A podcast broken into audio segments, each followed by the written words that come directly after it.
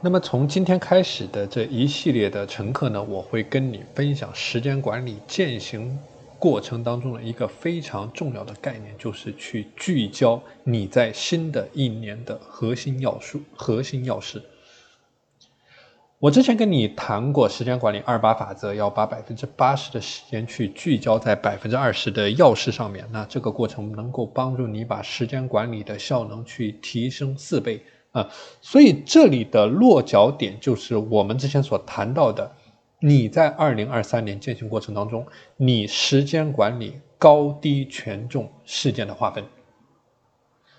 那么这个划分的过程啊，对于你的实战践行的意义是非常重要的啊。这个应该作为你每天实战践行过程当中，当然你的工作、你的七年的目标践行过程当中的一个指导框架去加以落地，去辅助你每天的时间管理的优化过程。那包括你在之前所出现的一系列的问题啊，你的执行力的问题、你的聚焦的问题啊，以及一系列的问题。所以，怎么样能够沿着这条路一直往前面走？啊，在你向上攀爬的过程当中呢，啊，作为一个辅助的作用啊，把我们之前所谈到的你具体执行的细节，那包括。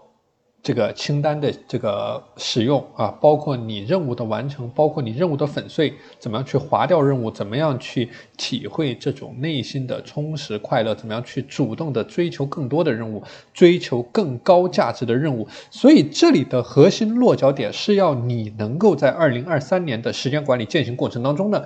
有意识的和你大脑趋利避害、耗散时间的本能去做对抗。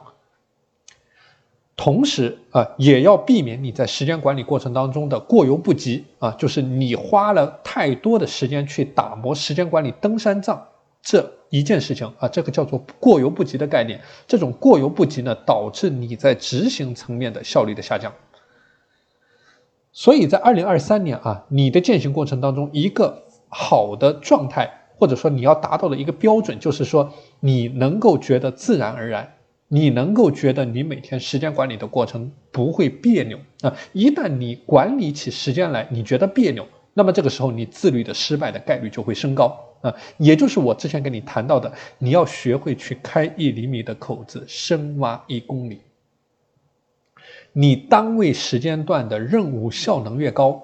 你投入到这里面的时间精力和越多，这个时候你能够在你的这一块领域。啊，你的这一块非常小众的领域所取得的最终成果就会越大。所以，你可以把你在二零二三年新的一年每天时间管理的过程理解为